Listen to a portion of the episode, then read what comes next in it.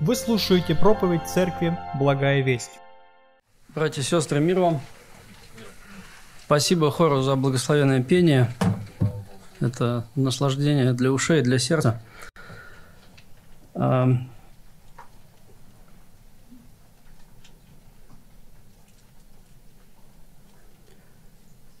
Это слово, это проповедь я назвал «Любовь, дающая свободу». Наверное, в течение года я уже на этот текст проповедовал, но это проповедь с обновлениями. Сейчас это модно. Везде приходят обновления, и в проповеди тоже. Хотелось бы открыть вместе с вами текст. 2 Коринфянам, 5 глава, с 14 по 18 стихи, прочитать этот текст вместе и поразмышлять над ним. 5 глава, с 14 по 18 стихи. «Ибо любовь Христова объемлет нас, рассуждающих так, если один умер за всех, то все умерли, а Христос умер за всех, чтобы живущие уже не для себя жили, но для умершего за них и воскресшего. Потому отныне мы никого не знаем по плоти – если же и знали по плоти, то ныне уже не знаем. Итак, то во Христе, тот новая тварь, древнее прошло, теперь все новое.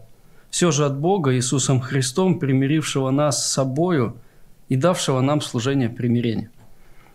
Мне бы хотелось этот текст еще прочитать э, в новом русском переводе, э, чтобы немножко по-другому зазвучал библейский текст. «Любовь Христа движет нами, Потому что мы убеждены в том, что раз один умер за всех, то значит все умерли. Он умер за всех ради того, чтобы те, кто живет, жили уже не для себя, но для того, кто умер за них и был воскрешен. Итак, теперь мы уже не смотрим ни на кого с человеческой точки зрения. Когда-то мы смотрели так на Христа, но больше не смотрим. Потому, если кто находится во Христе, он уже новое творение. Все старое миновало, теперь все новое – а все это от Бога, который примирил нас с собой благодаря Христу и дал нам служение примирения. Такой библейский текст. И первое, о чем хотелось бы поговорить, вообще немножко о контексте взаимоотношений церкви в Коринфе и просто посмотреть на актуальность этого библейского текста в то время.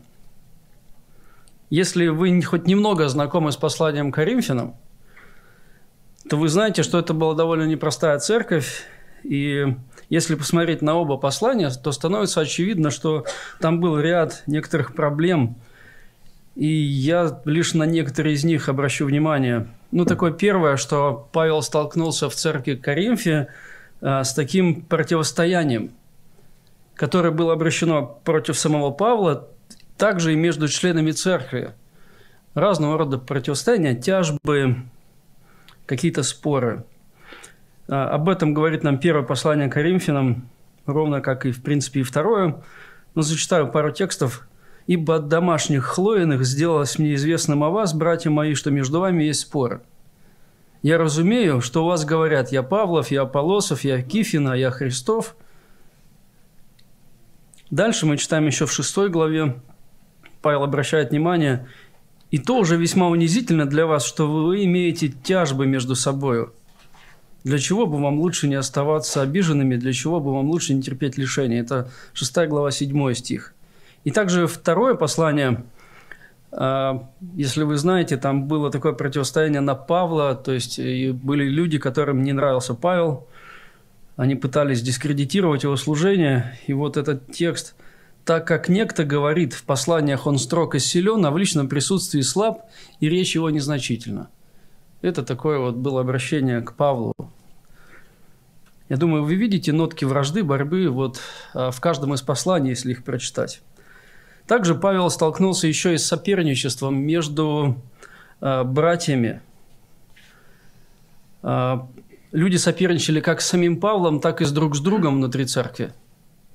И об этом тоже говорит и первое, и второе послание. Ну, зачитаю с первого послания пару текстов один текст из 4 главы. «Для меня очень мало значит, как судите обо мне вы или как судят другие люди. Я и сам не сужу о себе, хотя и ничего не знаю за собой, но тем оправдываюсь, судья же мне Господь. Посему не судите никак прежде времени, пока не придет Господь, который осветит скрытое во мраке, и обнаружит сердечное намерение, и тогда каждому будет похвала от Бога. То есть были люди, которые называли себя апостолами в церкви и пытались как-то дискредитировать Павла и тем самым, возможно, возвыситься над ним и иметь какую-то такую, может быть, власть в церкви. Еще Павел столкнулся, знаете, с таким социальным расслоением в церкви, например, между богатыми и бедными. Если вы помните, об этом тоже есть ряд текстов. А, один из них а, во время хлебопреломления, во время трапезы в церкви это происходило. Ну и также были расслоения между людьми, которые имеют какие-то дары, таланты, и между более простыми членами церкви. Тоже было, на самом деле, очень четкое расслоение. Эта актуальность, а, это, кстати, только ряд, небольшой ряд проблем, их было гораздо больше – и как вы видите, Павел, он не просто пишет какие-то несвязанные слова, он пишет действительно то, что актуально для церкви в тот момент. Хотелось бы чуть больше поразмышлять о том, актуален ли этот текст сегодня для нас. К сожалению, мы иногда механически прочитываем библейские тексты, и на самом деле порой даже не представляем, насколько важен э, может быть то или иной библейский текст в наше время сегодня. Я не знаю, как у других в семьях. Тут как-то вечером, уже перед сном, жена говорит, давай пообщаемся. Задала такую сложную тему, потом через пять минут спокойно уснула. А я потом не спал всю ночь и просто мысли, мысли, мысли, мысли, мысли. Э, и было... И вот э, я задал себе ночью вопрос. Если одним словом охарактеризовать вообще ситуацию в нашем обществе, просто одним словом – что бы вы сказали? Я задал этот вопрос самому себе, размышлял об этом, и первое, что мне пришло в голову, это, как ни странно, это вражда. Если охарактеризовать сегодня происходящее в мире, то я это сделал одним словом – вражда. Давайте подумаем немножко. Вражда в природе. Я думаю, что хоть кто-то, кто имел дело с растительностью, прекрасно понимает, что в растительном мире идет вражда за место под солнцем – Растения борются с друг с другом. Одни умирают, другие выживают. В разных условиях происходит по-разному. Но происходит очень четко, происходит борьба и вражда в растительном мире. В животном мире то же самое. Это очевидно. Одни животные враждуют с другими за право жить, одни съедают других, выживать сильнейший, более приспособленный. Факт налицо. Происходит постоянный процесс вражды, как в растительном, так и в животном мире – но не, удивительно, что вражды в мире людей гораздо не меньше. Она проникла, по сути, повсюду. А не так давно я чуть-чуть читаю историю разных э, народов и разных стран, э, особенно вот историю древнего мира. Интересно, что одни из самых значимых исторических событий, как ни странно, это была война.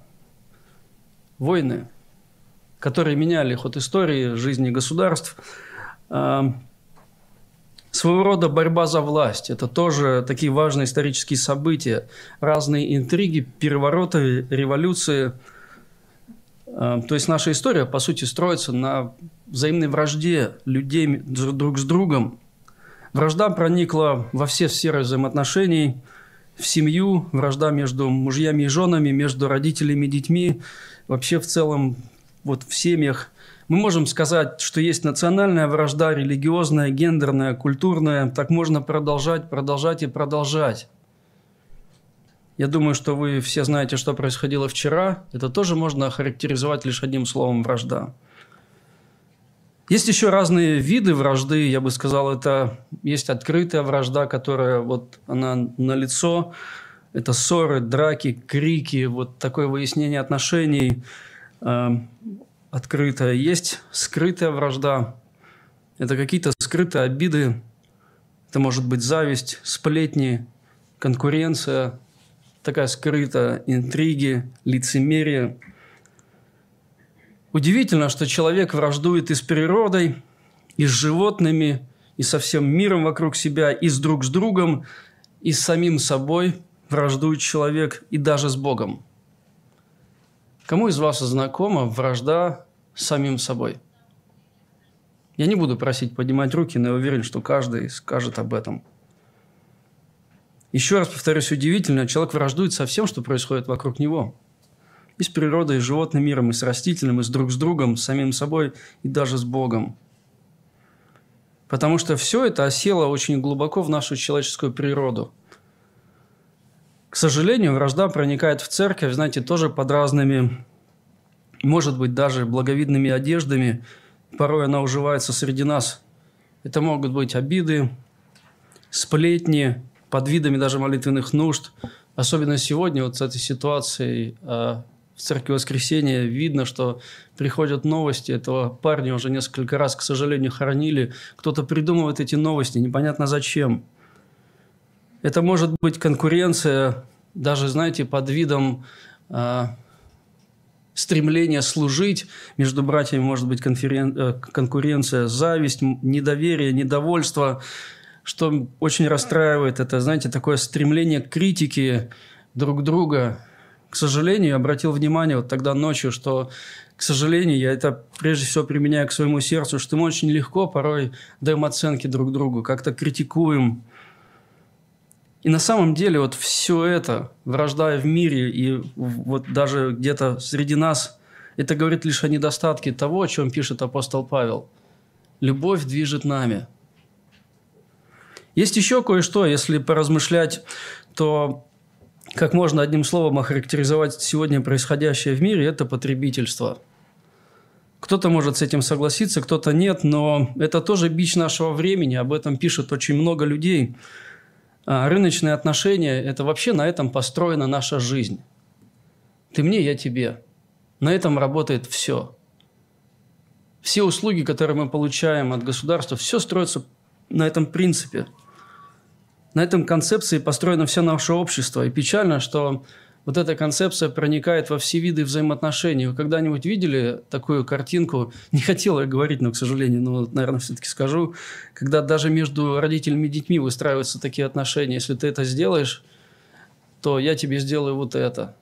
И выстраивается вот... И, к сожалению, это происходит так. Люди покупают и продают. И, к сожалению, сегодня людям, чтобы достигнуть какого-то признания, нужно себя каким-то образом преподнести, продать. Стремление приобретать – это основное стремление людей сегодня. Это касается как материальных благ, так и всего остального. Мы стремимся приобретать комфорт – впечатления, даже удовольствие, знания, безопасность и даже самооценку люди готовы приобретать. Такой взаимообмен. Просто продавая себя. Потребительство проникает тоже в церковь, и, как говорят многие современные пасторы, очень многие, что потребительство осело в церкви, знаете, когда христианам свойственно стремление больше получать чем отдавать. Именно поэтому очень многие люди разочаровываются в церквях, потому что, приходя получать, их желания или какие-то ожидания просто не оправдываются. Они не получают, может быть, должного отношения или внимания, или еще чего-то. Знаете, у нас есть ожидания от всего. Мы всегда ожидаем какого-то внимания, какого-то отношения, каких-то действий по отношению к себе. И, к сожалению, мы больше ждем, чем э, больше ждем. Есть еще кое-что, что тогда вот ночью не дало мне спать. Это то, что мы способны всему давать оценку. Вы когда-нибудь думали о том, что мы всегда даем оценки? Абсолютно всегда. Мы действительно оцениваем все, что видим, все, что чувствуем и все, что слышим. Просыпаясь утром, мы оцениваем погоду. Начиная от погоды, мы оцениваем все, даже внешность других людей, мы оцениваем. Зачастую наша вот эта система оценки, она строится на каких-то собственных стандартах или предпочтениях. И как часто наши оценки становятся критикой, недовольством, может быть, каким-то ропотом – даже порой сплетнями. К сожалению, людям очень часто не нравится то, что происходит вокруг.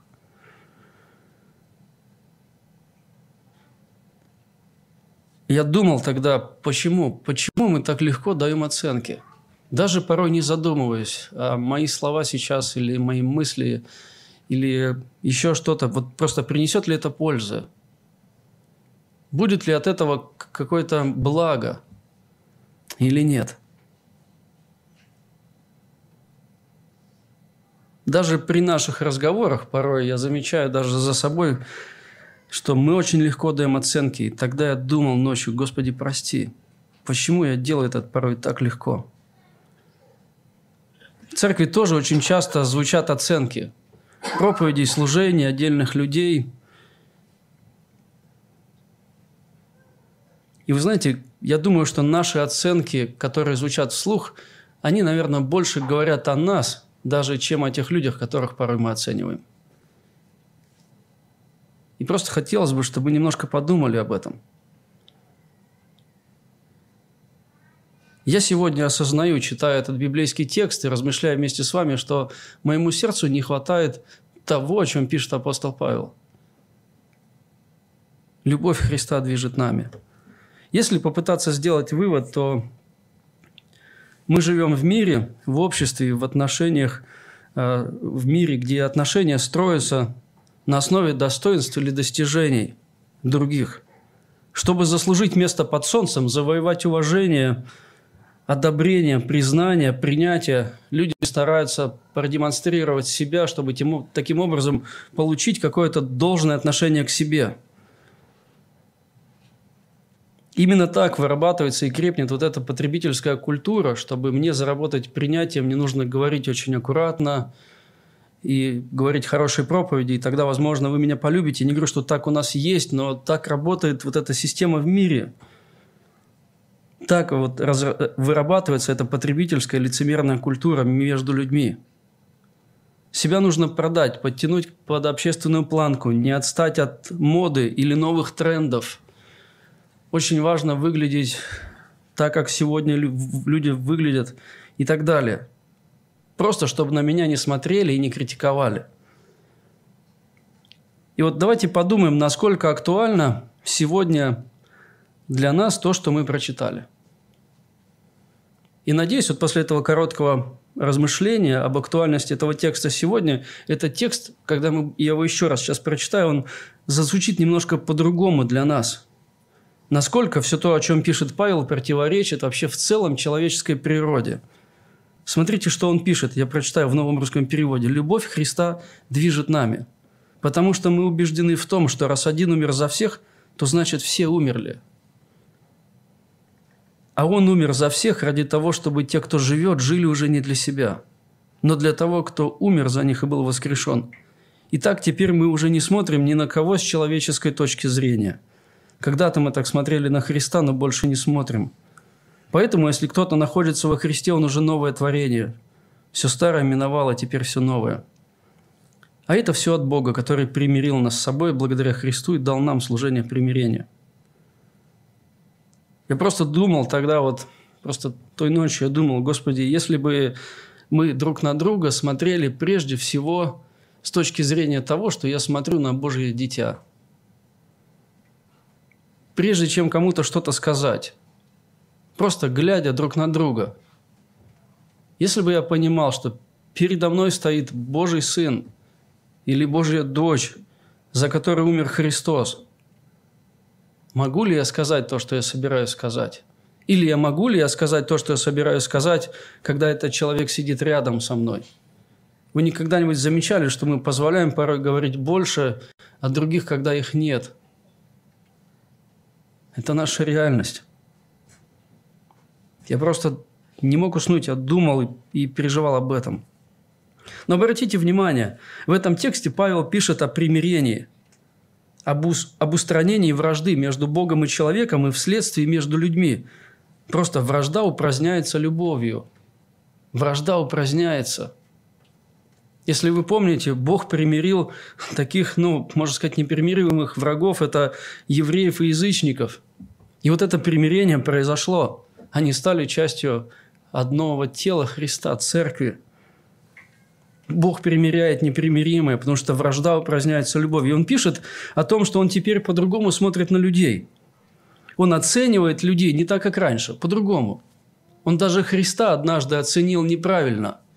И он говорит, теперь я стараюсь не повторять ошибок, я смотрю по-другому. Прежде всего, как на детей Божьих, которых мы призваны любить не за их достоинство или достижения. Еще он пишет о том, что он живет любовью не для себя, а ради Христа и ради других – если вы знакомы жизнью Павла, я думаю, уверен, что большинство и знаете, что вся жизнь Павла была посвящена благу других людей, наивысшему благу других людей. И вот когда я размышляю об этом, я понимаю, что нам нужен Христос. На самом деле нам нужно больше и глубже понимать, что Христос сделал и делает для нас. А Он любит нас –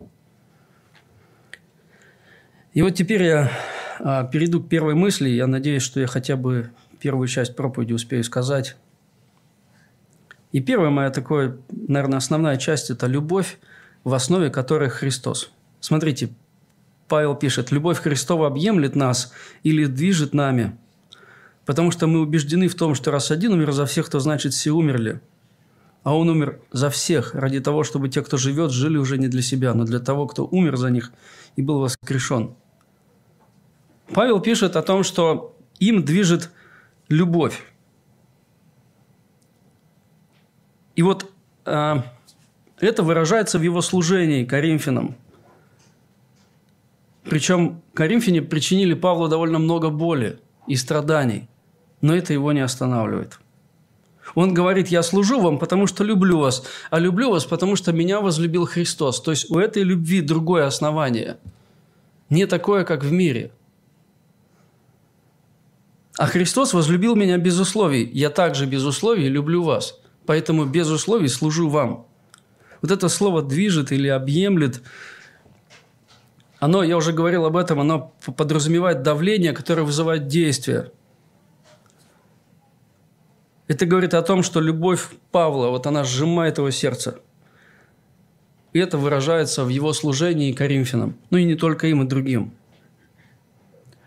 у меня такой вопрос, это такие два примера. Вы когда-нибудь видели человека в ярости, который обиделся, и вот он уже покраснел и, может быть, наговорил лишнего? Здесь можно очень четко привести параллель, что у него тоже внутри создается давление. Только там любовь другая. И все, что вылилось из него, это просто результат того давления любви, которое есть внутри него. Попробуйте вспомнить чуть-чуть другую картинку. Вспомните когда-нибудь, как кто-то из нас или из верующих спокойно реагировал на оскорбление, на критику, даже на гнев. А он спокойно реагирует. И в этот момент, когда на него изливается гнев, он больше переживает даже не из-за своей самооценки, а он больше переживает за того обидчика, который грешит в этот момент сейчас против него – а он стоит, слушает эти слова и переживает больше за его отношения с Богом, чем за себя. Хотя сейчас а, грешат против него. А он смотрит в этот момент и в ответ любит. Согласитесь, что второе встречается гораздо реже, чем первое. Вот именно так поступил Иисус. Знаете, я тут э, вспомнил недавно такой пример. Это же ночью а, у меня сложились за, за 10 лет, последние годы, непростые отношения с Билайном. Наверное, вам знакомо, когда у вас не работает интернет, все ломается, все обрывается, домашний интернет очень нехороший. Я сейчас не антирекламу, я рассказываю историю. И я звоню один раз оператору, все срывается, 10 минут жду, все срывается, второй раз, третий раз, и я уже, у меня давление любви внутри закипает. И отвечает парень, я начинаю изливать на него свой гнев. Ну как так? Что же вы за компания такая? Это я очень подбираю сейчас слова на самом деле. И когда я уже положил трубку, рядом э, совесть говорит, э, это моя жена, э, ты вообще понимаешь, что сейчас произошло и так далее. И мы начинаем обсуждать, и уже потом, спустя время, я начинаю понимать, что я излил гнев на того, кто на самом деле невиновен. Но объективно он не причастен к скорости моего интернета. Но почему так получилось? Почему он стал вот этим объектом моего гнева? А все просто на самом деле, потому что он представитель компании. Я, просто, я согрешил, я понимаю это. Но подумайте о том, что нашим представителем стал Христос, который за нас принял всю чашу Божьего гнева. Он стал представителем от людей. Он пострадал за нас. Он принял весь позор, всю вину, весь стыд, все наказание за нас. И теперь мы никогда не узнаем Божьего гнева или всего того, что пережил Христос, потому что Он это пережил. И вот именно это является основанием для нашей любви. Именно то, что Он совершил для нас. И вот обратите внимание на вот эту огромнейшую разницу любви из-за достоинств или достижений других, которая присутствует сегодня в мире, когда людям, чтобы любить друг друга, нужно а, быть удобными – нужно соответствовать ожиданиям. А, я очень люблю вопрос. А, расскажите просто, как вам легче принимать людей, какие вы любите достоинства. И люди на самом деле очень легко говорят. Мне нравится такой-то человек, у него есть такие-то такие качества. Качества разные. Но на самом деле очень часто мы действуем вот по, по этой парадигме. Мы любим кого-то из-за достоинства или достижений других. Но вы знаете, что тогда любовь становится очень условной – есть очень много пунктов.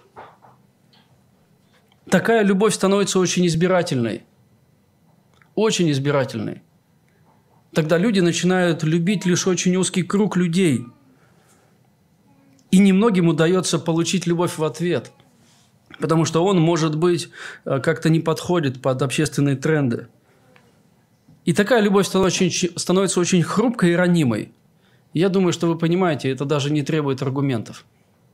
Сегодня в мире любовь очень ранимая и хрупкая. Но подумайте о, о колоссальной разнице, когда мы говорим о любви, которая, которая строится на достоинствах и достижениях Христа.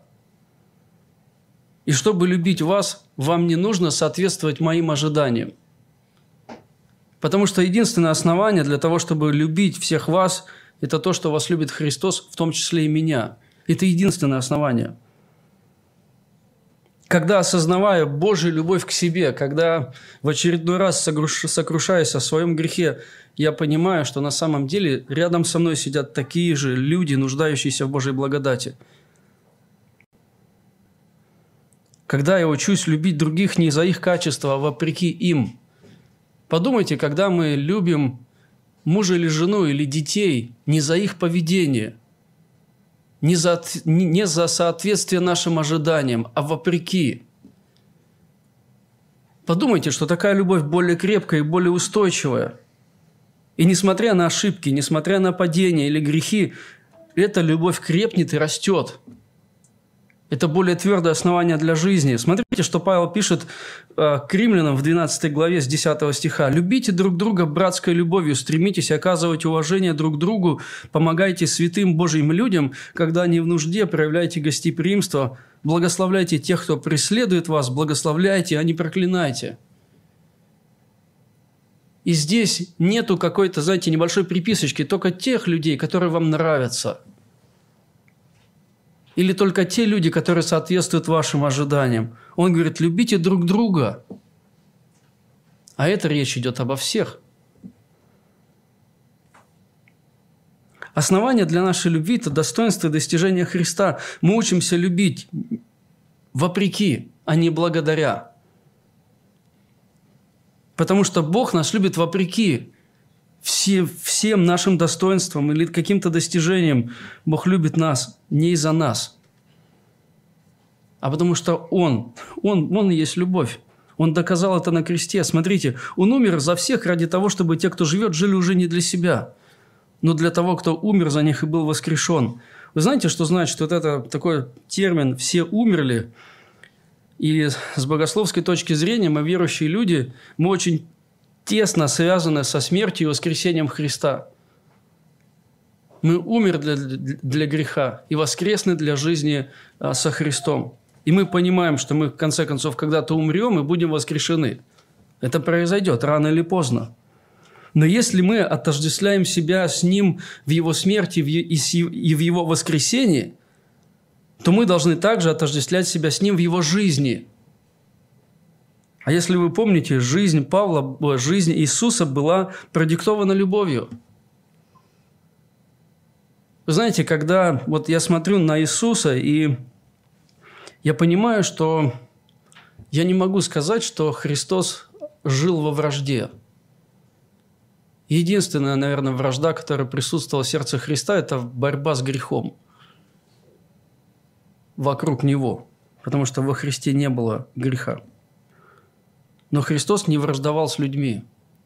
Он любил их, выслушивал, говорил, прощал, принимал. Заметьте, насколько взгляд Христа на людей отличался от взгляда тех же людей друг на друга – если вы помните тот случай, когда привели женщину, взятую в прелюбодеянии, как на нее посмотрел Христос и как смотрели на нее люди вокруг, этот взгляд очень сильно отличался.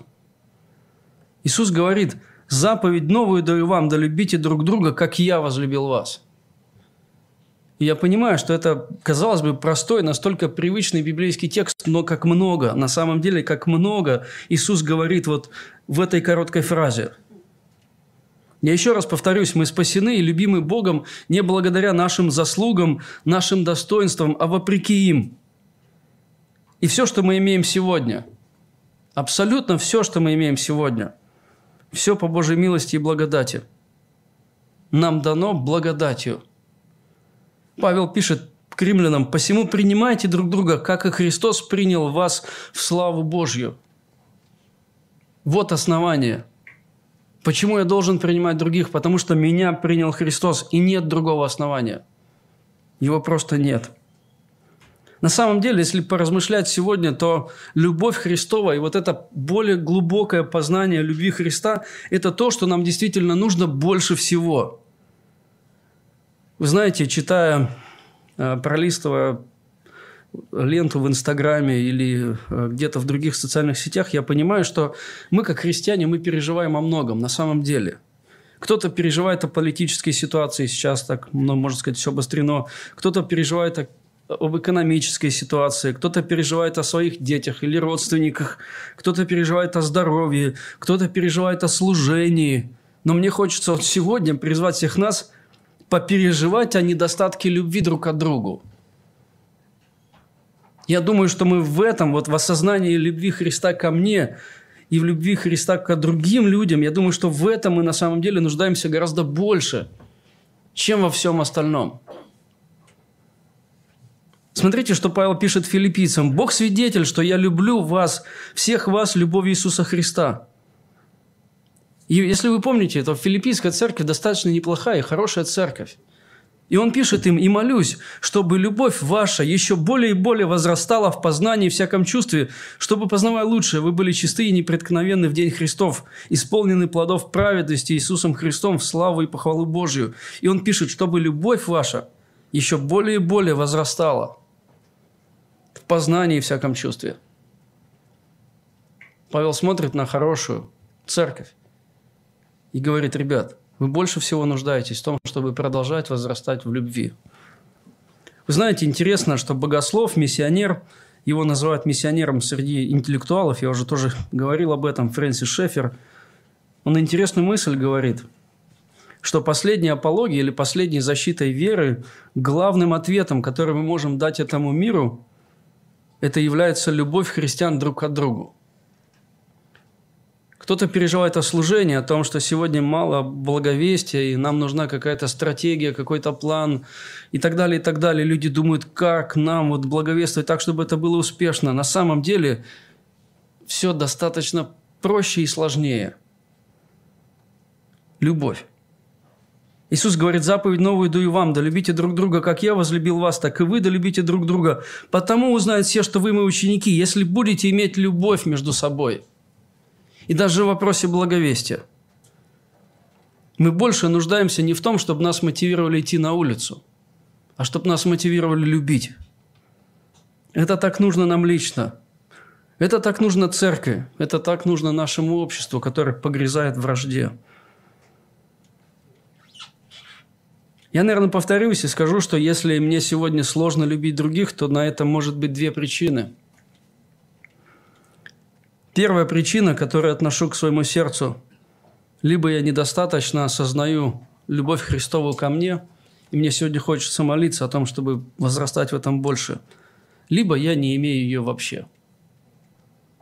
И вот здесь нужно задать вопрос. В чем я нуждаюсь больше? Можно сказать, что наша любовь к другим, она пропорциональна нашему осознанию Христовой любви ко мне. Чем глубже я понимаю любовь Христову к себе, тем легче мне будет любить других. Кто любит брата своего, это первое послание Иоанна, 2 глава 10 стиха. Кто любит брата своего, тот пребывает во свете, и нет в нем соблазна. Кто ненавидит брата своего, тот находится во тьме, и во тьме ходит, и не знает, куда идет, потому что тьма ослепила ему глаза. И здесь хочется задать несколько вопросов для такого самоанализа. Есть ли люди в церкви или нет, которые нам неприятны, которых мы не любим или не уважаем? Просто ответьте себе на вопрос. Есть ли такие люди, которых мне сложно принять или которых я не принимаю вообще? Второй вопрос. Каковы причины? Почему?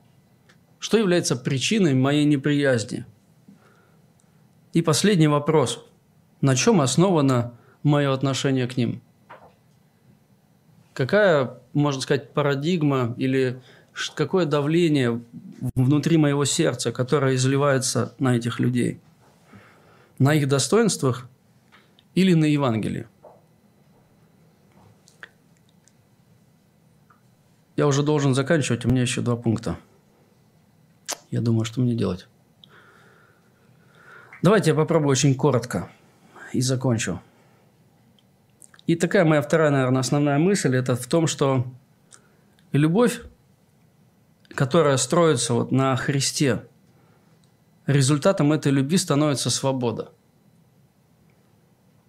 Подумайте, насколько обременены люди, насколько они не свободны – потому что им надо постоянно зарабатывать любовь. На самом деле это рабство, потому что ты не можешь быть тем, кто ты есть. Ты постоянно должен играть. Ты постоянно должен от себя что-то требовать, чтобы получить.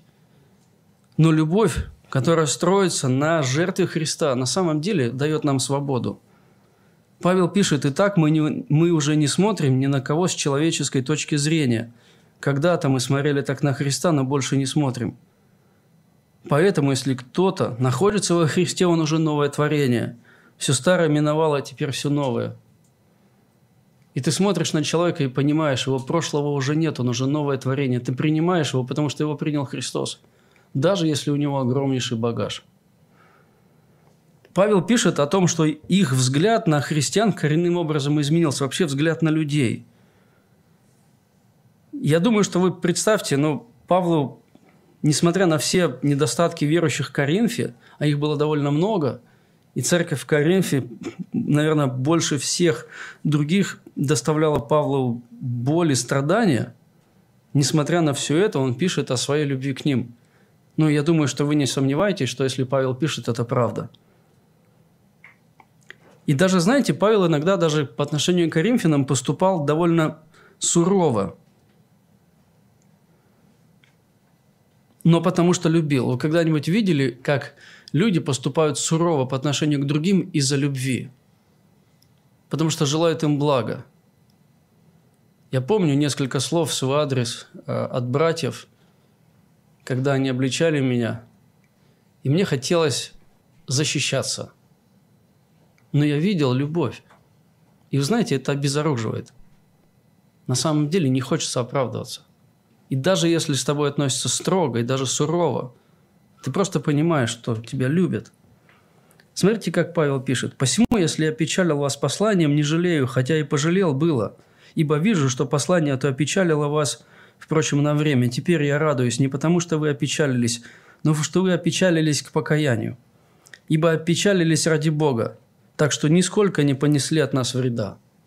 Он был суров, но это принесло пользу – мы учимся любить друг друга на основании Евангелия, и это приводит нас, знаете, к такому удивительному открытию. Мы становимся свободными. Свободными от вражды. свободными от соперничества или каких-то даже поверхностных оценок. И даже если меня кто-то оценивает неправильно, от этого моя самооценка не страдает. Я понимаю, что меня принимает Христос. И такая мысль, одна из основных, это любовь, основанная на Евангелии, формирует зону безопасности. Здесь очень просто объяснить, почему. Потому что мы принимаем друг друга, потому что нас принял Иисус.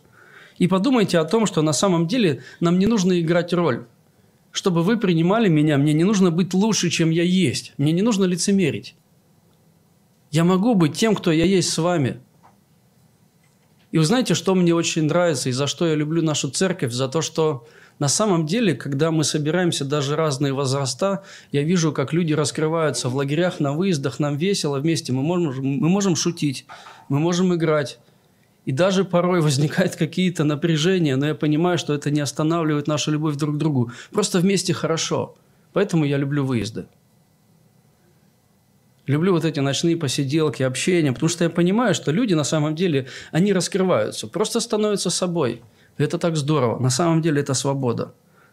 По сути, церковь – это место искренности, где мы можем быть собой с нашими слабостями, даже с нашей борьбой, с нашими недостатками или даже с нашими достоинствами. Мы понимаем, что церковь – это больница для грешников – где каждый из нас проходит путь исправления. Независимо от нашего успеха, каждый из нас проходит путь исправления. Мы все несовершенны, мы все падаем, у каждого своя борьба, свои слабости. И нам не нужно лицемерить и всячески пытаться их прикрыть. Потому что Христос – основание для нашей любви. Смотрите, что пишет Иаков. «Признавайтесь друг перед другом в проступках и молитесь друг за друга, чтобы исцелиться. Много может усиленная молитва праведного». Смотрите, что Павел пишет уже в послании к римлянам в 14 главе. «Немощного вере принимайте без споров о мнениях». Мы сильные должны сносить немощи бессильных и не себе угождать. Это 15 глава, 1 стих. «Разумею, что Иисус Христос сделался служителем для обрезанных ради истины Божией, чтобы...» Так, этот текст я не буду включать. Но здесь очень просто. Кто из нас может сказать, что я сильный? Поднимите руку сильные. Я помню, однажды была проповедь, и задали вопрос, ни одной руки в зале. Потому что в чем-то мы сильны, а в чем-то мы слабы. У нас есть сильные стороны, есть стороны слабые. И, и мы принимаем друг друга, потому что нас принял Христос. И это свобода. И последняя моя мысль, на этом я закончу. Любовь, основанная на Евангелии, это, знаете, не просто такое место, где мы можем прийти и расслабиться и э, как бы некультурно себя вести и так далее. Речь не об этом. Мы просто можем быть собой. Но это не значит, что церковь – это такое место, где люди не растут. Нет. С одной стороны, мы можем быть собой, но с другой стороны, любовь, основанная на, на Евангелии, она формирует зону роста – Потому что когда я прихожу и раскрываюсь, и если вдруг что-то из меня вылезло нехорошее, я вижу перед собой людей, которые лучше, чем я. И здесь я две мысли скажу и закончу. Почему любовь, основанная на Евангелии, формирует зону роста? Две причины. Первая, потому что нас всегда будут окружать неудобные люди, которых мы призваны любить. Я точно знаю, что я очень неудобный для многих людей в церкви. И я благодарю Бога за то, что люди любят. Перед нами будут всегда несовершенные, слабые люди, которые, возможно, чуть-чуть слабее, чем кто-то другой. Нас будут окружать люди, которых мы призваны, чтобы чуть-чуть через себя переступить, чтобы их любить. Это, знаете, как тренажеры в спортивном зале. Они же на самом деле неудобные. Я иногда вот смотрю на все это и думаю, кто это придумал – ну так не хочется, ну лень. Но ты понимаешь, чтобы расти, чтобы быть сильным, они нужны. В любви точно так же. Порой мы хотим отгородиться от неудобных людей, но они нам нужны. Чтобы переступить через себя, чтобы полюбить, чтобы практиковаться в любви. Нам нужны люди. Мы нужны друг другу. Мир говорит, не трать время на, то, на, на тех, кто тащит тебя назад – а Евангелие говорит, и учит нас любить этих людей и служить им. А еще удивительно то, что перед нами всегда будут более зрелые люди, чем я. Всегда. Всегда будут более люди, которые больше похожи на Христа, чем я. И эти люди мотивируют меня расти. Мотивируют нас быть больше похожим на Христа, чем сейчас я похож на Него. И наша цель не просто, знаете, воспитание нравственности, ответственности, успеха там и так далее. Наша задача быть больше похожими на Иисуса. И я так рад, что меня окружают такие люди, которые больше похожи на Христа, чем я. Смотрите, Павел пишет, подражайте, братья, мне, и смотрите на тех, которые поступают по образу, который имеете в нас, филиппийцам 3 глава. Ведь он прекрасно понимает, что в церкви есть более зрелые люди, и как важно подражать друг другу. Когда мы видим, что есть те, кто сильнее меня, и у меня есть возможность расти. Любовь делает нас свободными, мы можем быть собой – но точно так же любовь вот эта в церкви, она формирует такую зону, где мне не хочется быть собой, мне хочется быть лучше, мне хочется быть большим похожим на Иисуса.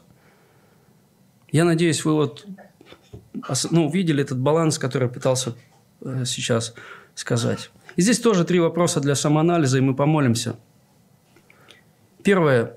Делитесь ли вы с кем-то из церкви, с тем, что происходит внутри у вас – Возможно, борьба с грехом, ваша победа или поражение. То есть, есть, есть ли люди в церкви, с которыми вы можете быть собой?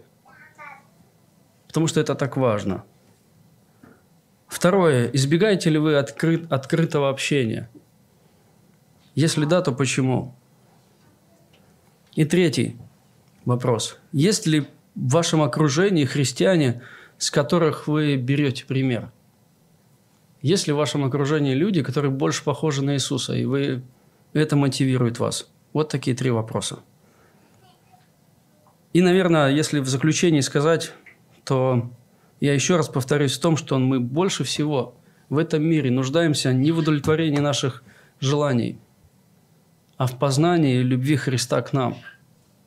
И я уверен, что это на самом деле ключ к пробуждению и в моем сердце, и в нашей церкви, и даже в нашем обществе. Давайте помолимся. Отец, я благодарен Тебе за то, что Ты любишь нас. И, Господь, это настолько простая, привычная фраза, но на самом деле, если об этом подумать, так много в этих словах.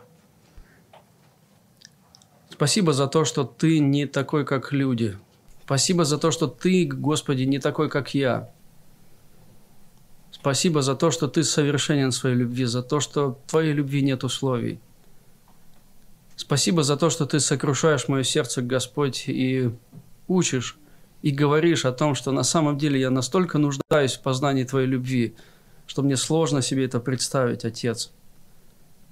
Я молюсь, чтобы это размышление, Господь, оно дало повод и мне, и всем нам подумать еще раз, Господь, подумать о том, насколько мы нуждаемся в познании Твоей любви.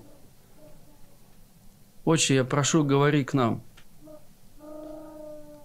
Проявляй свою любовь к нам, Господь. Сокрушай нас своей любовью, своей заботой и милостью. И помоги нам, Господи, это дарить другим. Дарить друг другу. Дарить даже тем, кто не знает Тебя, Господь. Спасибо Тебе за то, что Ты любишь нас. Аминь. Местная религиозная организация Церковь Евангельских христиан-баптистов «Благая весть» зарегистрирована 24 июня 1999 года. ОГРН 103 773 974 3007